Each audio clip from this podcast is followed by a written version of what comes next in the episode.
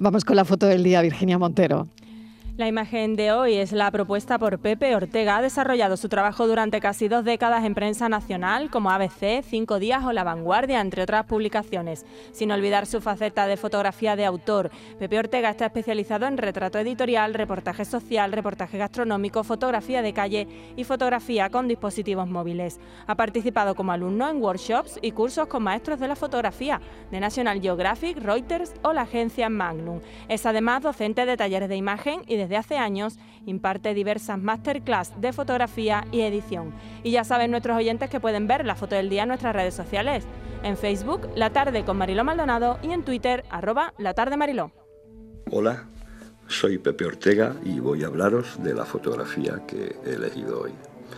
Es una fotografía de Tino Soriano, fotógrafo de National Geographic, en la que aparecen un grupo de chavales de un equipo de fútbol agrupados junto a una portería rezando en dirección a la Meca.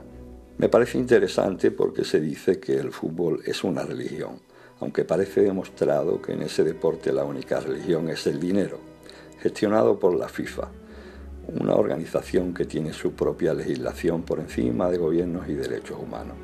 Se ha constatado que han muerto 6.500 trabajadores construyendo los costosos estadios bajo condiciones infrahumanas de calor hacinados en barracones con sueldos de esclavos, sin ni siquiera indemnizar a sus familias.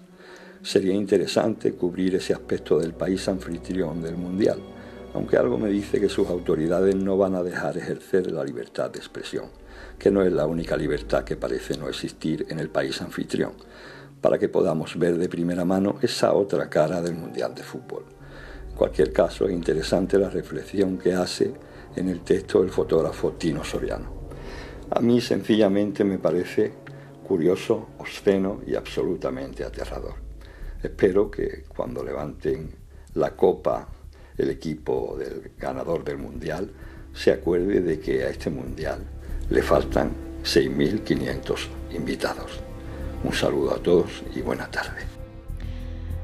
Pepe Ortega, nuestro fotoperiodista de hoy, buscando la imagen del día. La tarde de Canal Sur Radio con Mariló Maldonado. También en nuestra app y en canalsur.es.